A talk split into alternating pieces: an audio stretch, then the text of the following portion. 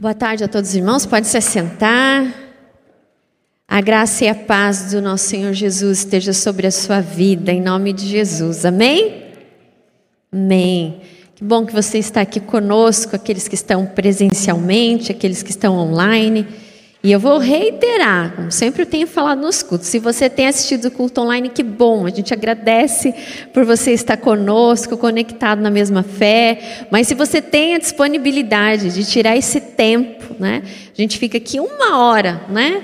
Louvando, adorando a Deus, a gente medita na palavra, depois a gente tem um momento de intercessão. Tira essa uma hora para estar presencialmente no templo Coloque isso diante do Senhor. Se você não tem essa agenda, olha, é difícil, põe isso diante do Senhor. Senhor, eu gostaria de estar lá. Abre a minha agenda, né? tenho certeza que Deus vai abrir para você estar aqui. Se os irmãos perguntarem, mas é a mesma coisa, pastora? Não é, irmãos, não é. Né? A gente já teve um tempo de estar em casa, online. Claro que às vezes as pessoas, por motivo de saúde, não podem estar aqui, por isso que a gente continua transmitindo o culto. Mas se você tem saúde, tem disposição, as pernas estão boas, olha quantos motivos para vir à casa do Senhor e poder render glórias ao nome dEle. Então venha cultuar o Senhor conosco aqui presencialmente às terças-feiras, das três às quatro da tarde. Tá bom? Fica aí a dica, como diz, né? Fica a dica da pastora. Vamos abrir as nossas Bíblias? Eu convido você a abrir a sua Bíblia no Salmo de número 124, Salmo de Davi. Salmo de número 124, todo esse capítulo, porque é um capítulo bem curtinho. Se o Senhor não estivesse do nosso lado, que Israel repita: se o Senhor não estivesse do nosso lado, quando os inimigos nos atacaram, eles já nos teriam engolidos vivos. Quando se enfureceram contra nós, as águas nos teriam arrastado e as torrentes nos teriam afogado. Sim, as águas violentas nos teriam afogado. Bendito seja o Senhor, que não nos entregou para sermos dilacerados pelos dentes deles. Como um pássaro, escapamos da armadilha do caçador. A armadilha foi quebrada e nós escapamos. O nosso socorro está no nome do Senhor, que fez céus terra. Amém? Vamos dizer todos juntos esse último versículo? O nosso socorro está no nome do Senhor que fez terra e céus. Amém. Pai, obrigada, Senhor, pela tua palavra que é viva, eficaz e fala conosco, nos edifica, nos cura, nos liberta e nos transforma. Ah, Deus, como é bom termos a tua palavra para nos inspirar, para falar conosco. Senhor, nessa hora nós abrimos o nosso coração, nós abrimos a nossa mente, os nossos ouvidos, ó Pai, para que possamos tão somente escutar a tua doce e maravilhosa voz. Fala com cada irmão, com cada irmã nessa tarde, em nome de Jesus. Amém e amém. Você já deve, em algum momento, talvez da sua vida, você já deve ter feito essa pergunta: puxa, se não fosse Deus na minha vida, né? é uma pergunta meio uma afirmação. Né? É isso que o salmista está dizendo aqui nesse texto. Dulce, que bom ver você, Dulce. Dulce sempre presente no online, hoje está aqui, graças a Deus, viu? Pela sua vida. Talvez em algum momento da sua vida você já deve ter feito essa constatação. Ah, se não fosse o Senhor ter me ajudado nessa luta, se não fosse o Senhor que tivesse do meu lado, é esse o pensamento, é isso que levou o salmista, de uma forma poética, a escrever este salmo. Esse salmo é um salmo de peregrinação, ou seja, o povo ele cantava essas palavras em meio à procissão nos dias festivos, quando se dirigia ao templo de Jerusalém. Esse salmo é um salmo de ação de graças. Mas quando eu estava lendo sobre ele, eu fiquei pensando que ele é muito mais que um salmo de ação de graças. Ele é um salmo que é uma afirmação, mas também que nos leva a refletir na nossa própria vida o que seríamos de nós se não fosse o Senhor. E esse é o tema da nossa reflexão nessa tarde. Se não fosse o Senhor do nosso lado. Então, as pessoas hoje em dia, elas não valorizam mais cultuar a Deus. As pessoas não não estão mais conectadas com Deus. Há muitas que falam que Deus já não é mais necessário. Ah, eu não preciso de Deus. Eu tenho força, eu tenho inteligência, eu tenho poder, algum poder, às vezes dentro de uma empresa, alguma coisa. Eu tenho emprego, eu tenho condições financeiras. Não, eu não preciso de Deus. Hoje a sociedade tem falado assim: olha, eu não preciso de Deus. E quão triste é uma pessoa que chega a essa constatação, que não precisa de Deus em sua vida. Graças ao nosso bom Deus, eu nunca tive, é, nunca tive essa, essa certeza, porque eu, ao contrário, eu sempre falo: o que, que é da minha vida se eu não tiver Deus? Eu não sou nada, eu não posso nada, eu não vivo. Se não fosse o Senhor, nós nem estaríamos aqui hoje, não é verdade?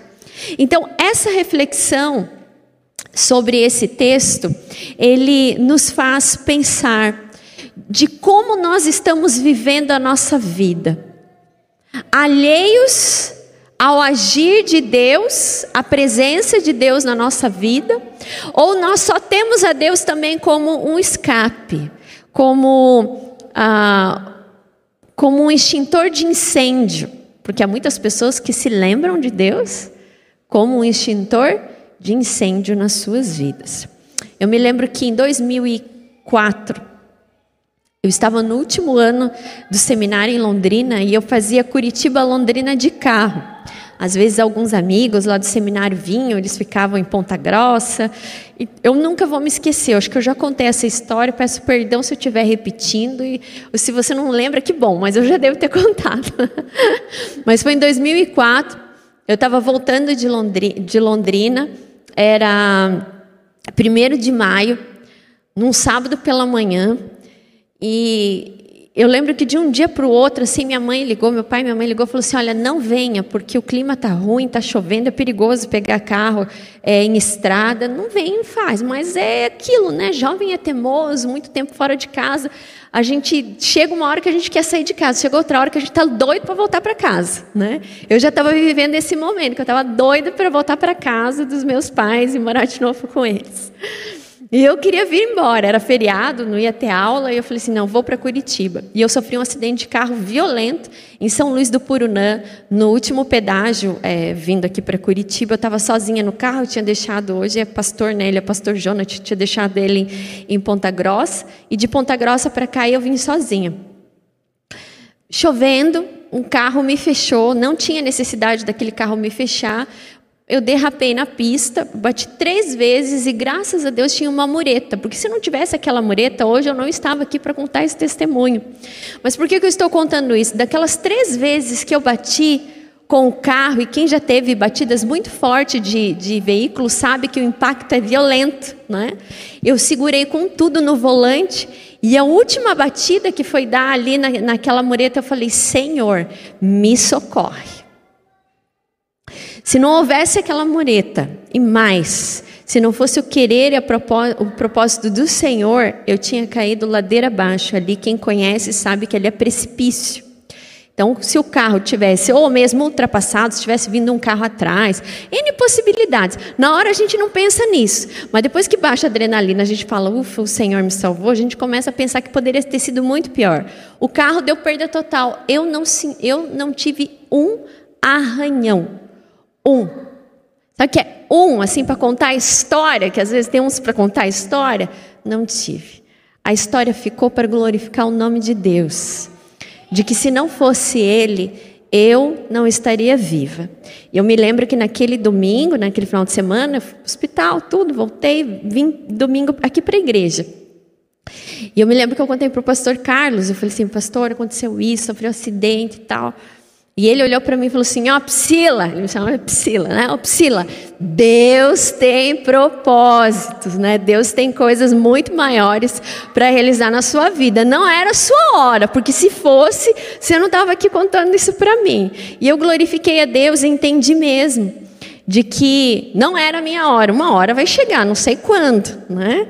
Mas se não for o Senhor, sendo nosso socorro, nós nada somos. Esse é o sentimento que o salmista traz através desse salmo, quando ele compôs esse salmo. Se não for o Senhor, ele está falando isso para o povo: olha, a gente já tinha sido consumido há muito tempo. E esse é o primeiro ponto da nossa reflexão: que essa afirmação revela o quanto a presença de Deus é fundamental na nossa vida. A presença de Deus é fundamental na nossa vida. Então, o que está sendo falado, que o mundo muitas vezes pensa, como eu disse aqui, que Deus não é necessário, pelo contrário, Deus é fundamental na nossa vida, agindo em nós, é uma questão de, literalmente, de vida ou de morte. Se nós não tivermos a Deus como algo fundamental na nossa vida, o nosso relacionamento com Ele, e entendermos que nós só existimos por causa do querer e da vontade de Deus, nós caminhamos para a morte espiritual. Mas quando nós entendemos que se não for Deus na nossa vida, aí nós caminhamos em vida. Em vida diante do Senhor, na vida que Ele propôs para nós, que é uma vida abundante. Muitas pessoas não reconhecem hoje a importância de Deus na sua vida. Há um pastor que eu estava assistindo esses dias e ele disse o seguinte, é uma frase assim que bateu no meu coração e eu falei assim, o quanto é verdade. O ateísmo cristão é acreditar que Deus existe. Pense bem. O ateísmo cristão é pensar que Deus existe, mas viver como se ele não existisse. E o quanto isso é verdade. Há aquelas que não creem que Deus existe, mas aqueles que cultuam a Deus, que até têm um relacionamento religioso com Deus, mas vivem como se Deus não existisse. Isso é o ateísmo cristão. Olha que triste a gente falar isso, né? Parece uma incoerência, né? Falar que existe ateísmo cristão, mas essa é a verdade. As pessoas querem Deus apenas pelas suas promessas, apenas para dizerem que cultuam algo ou alguém. E dentro de um relacionamento com um Deus vivo e verdadeiro, muitas pessoas vivem como se ele não existisse. Esses dias Amanda entrou no carro, saiu da escola, entrou e eu percebi que ela estava chateada. Eu falei assim, tudo bem na escola? Aquelas perguntas que a gente sempre faz, né? Para os filhos, como é que foi e tal. E aí ela falou assim, ah, mamãe, eu fiquei muito triste hoje. Então, o que, que aconteceu? O meu amigo, aí falou o nome do amigo, ele falou hoje que ele não acredita em Deus. Mas ela estava indignada. Como que pode? Ele não acreditar em Deus. Mãe, eu fiquei assim muito triste. E aí eu assim, né, para a gente tentar amenizar a dor e sofrimento dela, né? Eu falei assim: "Não, filha, infelizmente tem gente que não acredita em Deus como a gente acredita, como a gente se relaciona, a gente vai para a igreja. Infelizmente tem gente que, que não acredita, ela indignada, eu falei assim: "Ó, oh, mas vamos orar, né? Vamos orar para que ele possa conhecer a Deus". Aí eu tive uma resposta, uma invertida, que ela falou assim: e não só orar. A gente tem que mostrar Deus para ele. Ou seja, não é só orar, né, mamãe? A gente tem que mostrar Deus para que ele acredite em Deus. E ela falou aquilo com tanta convicção. Eu falei: "Você está certa, minha filha. A gente tem que mostrar a Deus. Então vamos pedir para Deus uma forma de mostrar o amor de Deus pela vida dele, para que ele acredite." Isso é mais comum do que a gente pensa. Você vê uma criança de oito anos falando que não acredita em Deus. Se uma criança de oito anos está falando que não acredita em Deus, é porque no seu lar também é assim, essa é a prática. Porque as crianças aprendem com os adultos. Que nós não vivamos uma vida aqui nesse mundo presente, sem a presença e sem entender que se não for o agir de Deus nas nossas vidas, nós estaríamos perdidos, porque é isso que Davi, o sentimento que Davi escreveu quando ele escreveu esse salmo.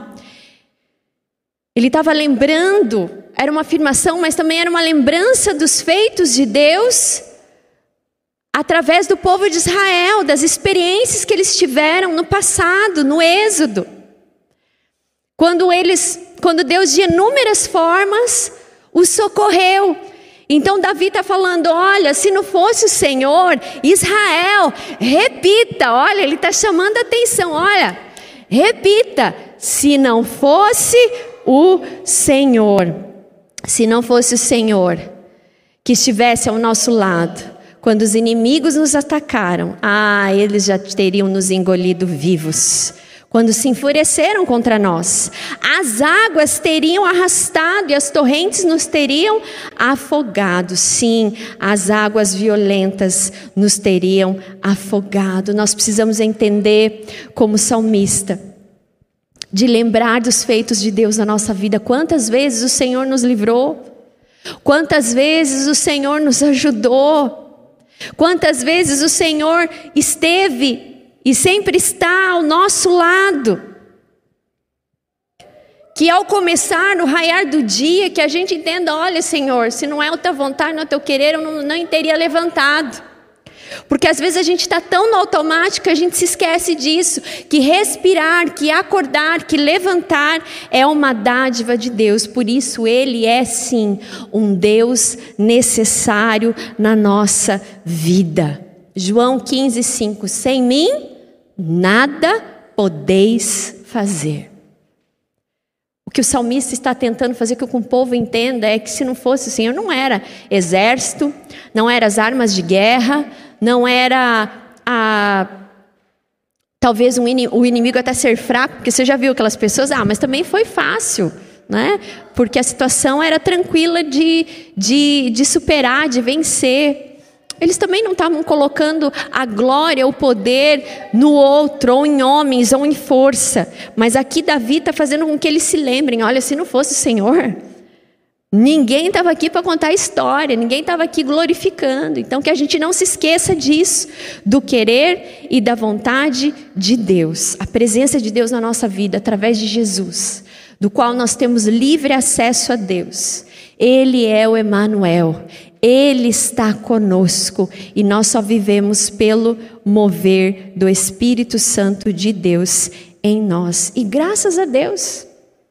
Graças a Ele, somente a Ele, que cada dia exerce sobre nós a sua misericórdia e nos cerca com o seu cuidado, que nós também possamos reconhecer que a presença do Senhor é fundamental e necessária para vivermos essa vida. De, de sábado para domingo, eu até falei para o Bira, algumas pessoas aqui, um primo meu infartou, 49 anos de idade. E eu fui visitar ele no domingo na UTI. E cheguei lá, conversei, graças a Deus já estava melhor.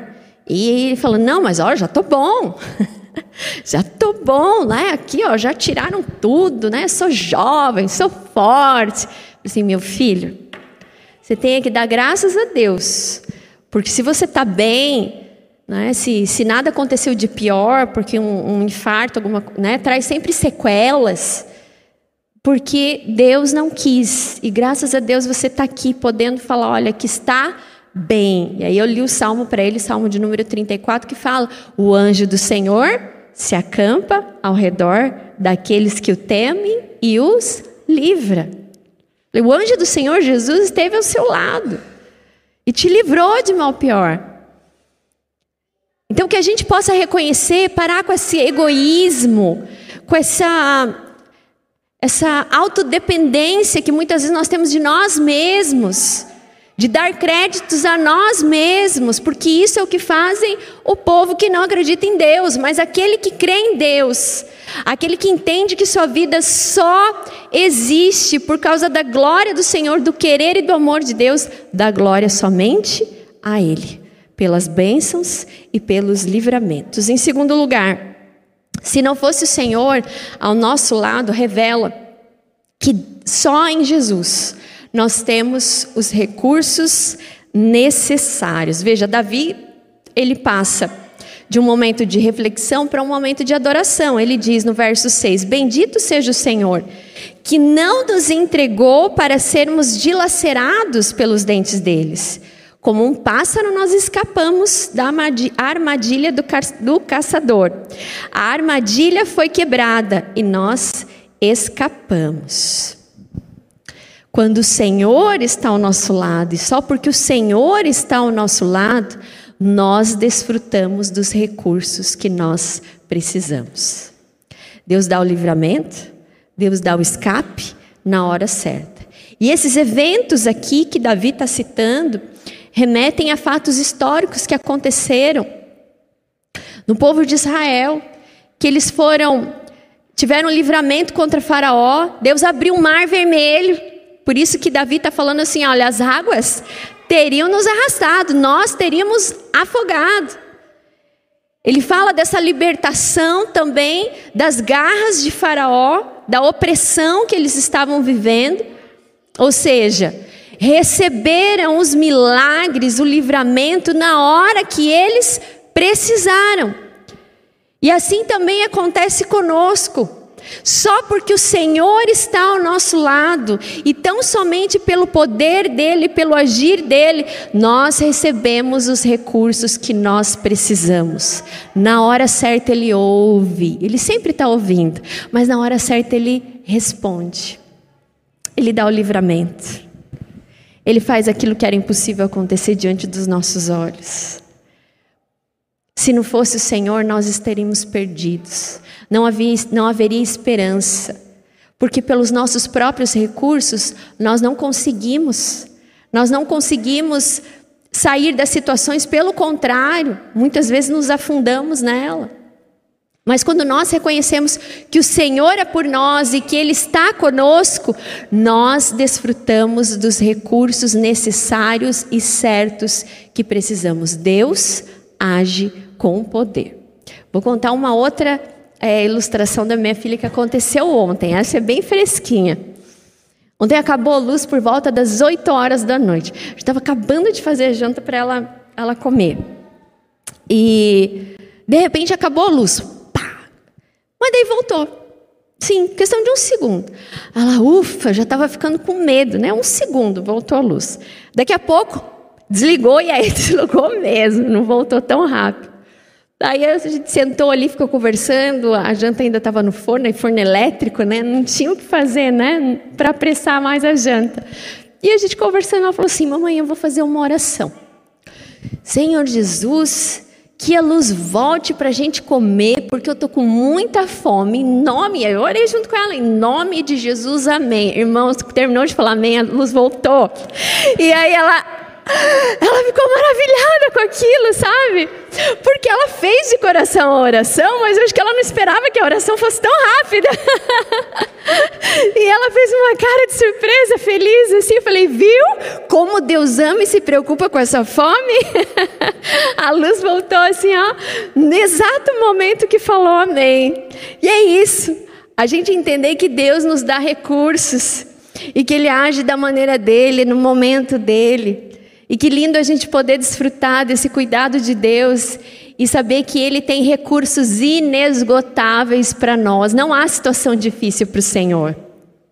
Talvez para o povo de Israel, naquela situação, fugindo de Faraó, sendo escravos, sendo maltratados, diante do Mar Vermelho, e agora, como é que a gente vai escapar?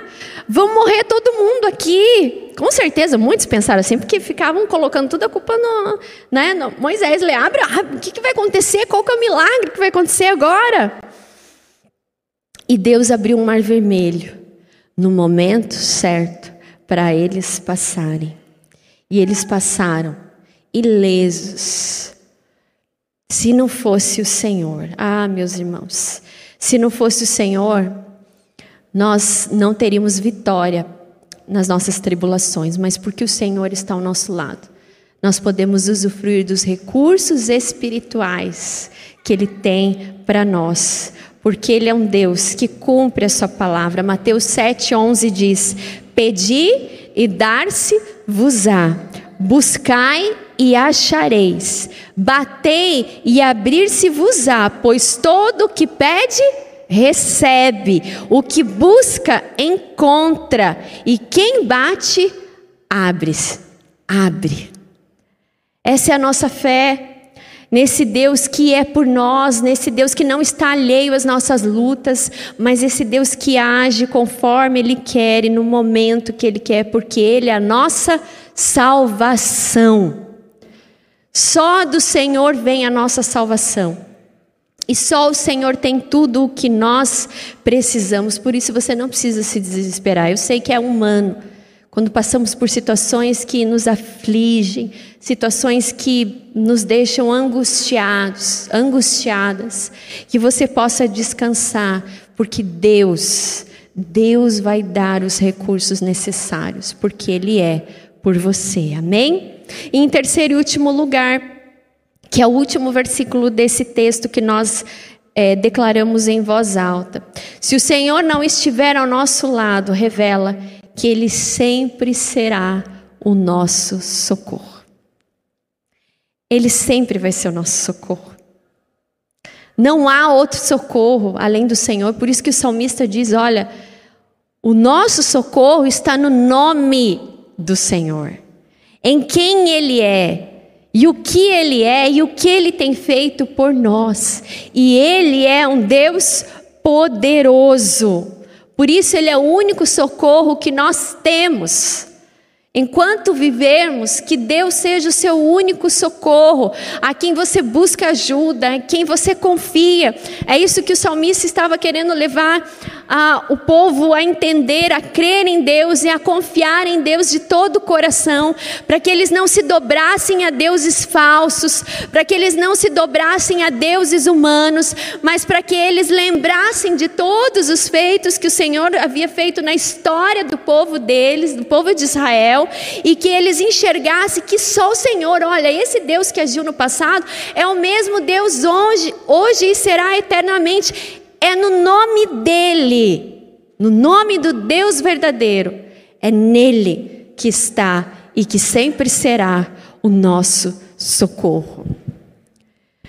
Os médicos, os remédios, são instrumentos de Deus para cura.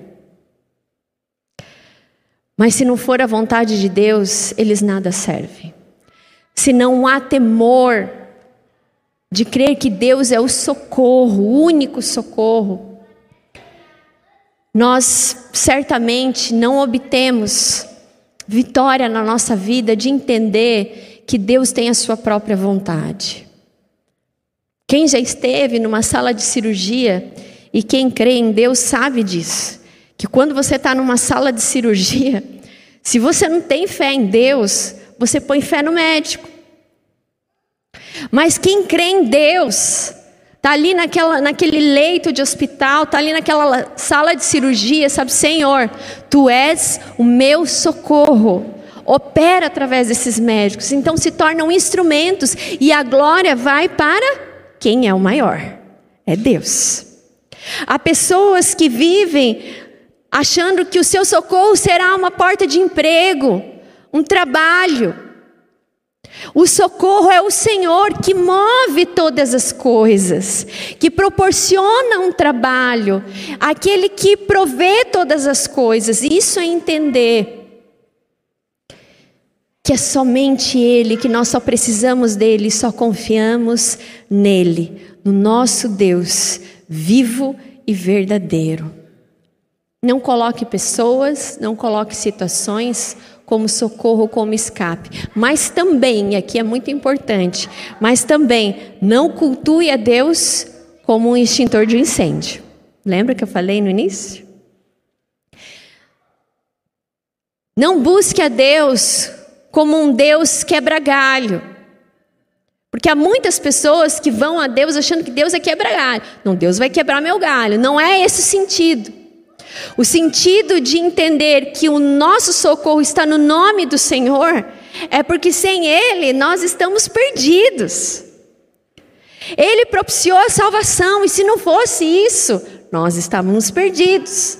Mas porque há socorro no nome dele e porque ele se entregou por nós, é por isso que nós continuamos vivos, pelo amor incondicional de Deus, e por isso ele é o nosso socorro, bem presente nas tribulações, como o salmista já havia dito no salmo. O Senhor, ele está sempre com as mãos estendidas para nos salvar. Quando o nosso barco se agita, quando colocamos o pé para fora do barco, e muitas vezes a fé naufraga, Ele é esse Jesus que está pronto a nos socorrer, sempre e em todo tempo. Um Deus disponível. Às vezes as pessoas batem em tantas portas, vão então, não, vou falar porque aquela pessoa pode ser a minha salvação nesse problema. Aquele advogado pode ser a salvação. Não, não é. A salvação que nós temos para a nossa vida e para o cotidiano que envolve a nossa vida é somente o Senhor. Gosto do texto de Isaías 59, verso 1, que diz: Eis que a mão do Senhor não está encolhida para que não possa salvar, nem agravado o seu ouvido, nem tampado o seu ouvido, para não poder ouvir, ou seja, Deus está com as suas mãos estendidas para salvar e os seus ouvidos estão abertos para nos ouvir. Creia, meu irmão e minha irmã, que há socorro no nome do Senhor. Pare de lutar com as suas próprias forças. Isso só vai te levar ao esgotamento, ao cansaço e até mesmo à frustração. Mas se renda à presença necessária de Jesus. Porque quando nós temos a Jesus no nosso coração, nós temos tudo. Nós temos tudo o que nós precisamos. Então, se você tem o Senhor, ah, mas eu tenho muitos problemas também. Ah, mas eu tenho muitos conflitos, eu tenho tantas coisas que precisam se resolver. Mas dentre todas elas, se você crer em Jesus e crer que há no nome dele o verdadeiro socorro, as coisas vão se resolver porque é no nome dele que nós clamamos. Amém? E no nome dele a vitória, porque o nome dele é sobre todo nome. Não há nome igual ao nome de Jesus. Não há nome mais poderoso do que esse do nosso Salvador, aquele que nos ama, aquele que responde às nossas orações, aquele que faz os impossíveis acontecerem, esse Deus que sempre socorre os seus filhos e suas filhas. Esse Deus sempre está à nossa disposição, cuidando de nós. E a única coisa que nós precisamos é fazer como salmista: o meu socorro está no nome do Senhor. Aleluia. Aleluia. Eleva os olhos para os montes, de onde me virá o socorro? O meu socorro vem do Senhor, que fez os céus e a terra. Aleluia. Louvado seja o Senhor. Amém?